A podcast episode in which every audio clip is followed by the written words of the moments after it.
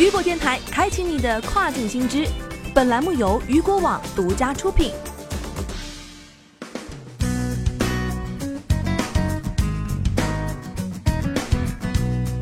返校季是今年的第二大购物季，但是并不是只有孩子和他们的父母在为新学年做准备，教师们也在做准备。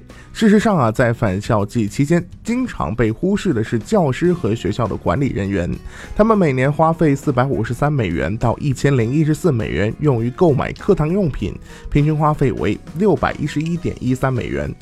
那么接下来时间，咱们将为大家来提供到更好的关于教师这个群体的需求。那么首先我们来关注到这个教师，他们更关注的是价格。他们会寻找有优惠的产品。教育工作者在网上购物平台上寻找二手产品的时候，可能性会比这个学生和家长要高达百分之一百九十。寻找优惠券的可能性要高出百分之六十六。那么对于这一类群体有什么营销技巧呢？对于新手卖家来说，定位这些教育工作者的方法，就是在搜索广告活动中添加领英的个人资料定位。教育是用于定位的诸多选项之一，这能让你更加准确地覆盖这些注重成本的受众群体，并提高广告的回报率。教师们更注重价格，因此你务必要为教育工作者来提供优惠的折扣和优惠券。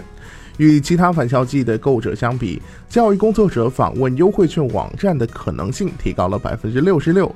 因此啊，你要确保你提供的折扣码还可以利用广告和传单扩展程序来提供优惠券。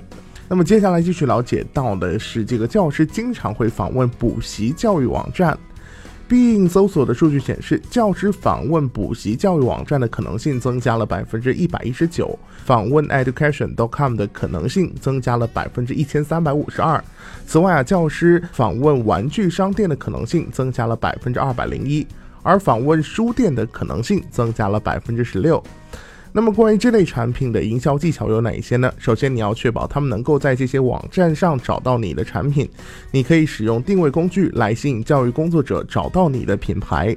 如果你觉得搜索者是老师，那么你可以使用更具体的广告文案和登录页面，使用人群定位来提升广告的排名，使用营销工具定位来定位近期访问过你网站的购物车放弃者和教育工作者。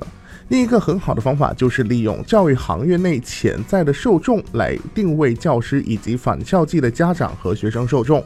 再来就要注意到这个开学的时间呢。尽管返校季销售旺季是从七月中旬开始，持续到九月初，但是数据显示，返校季的购需求最早已经从五月份就会开始，会一直持续到九月。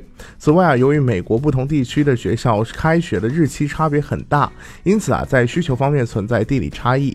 例如，南部各州通常在八月初开学，而北部各州则在九月初左右开学。较早开学的学校对返校季购物的兴趣浓厚，并且持续时间更长。在七月十五号至九月九号这段时间内的需求量高于平均水平。九月初开学的学校需求窗口缩短了近一个月，但在开学前一周到开学当天的需求更加旺盛。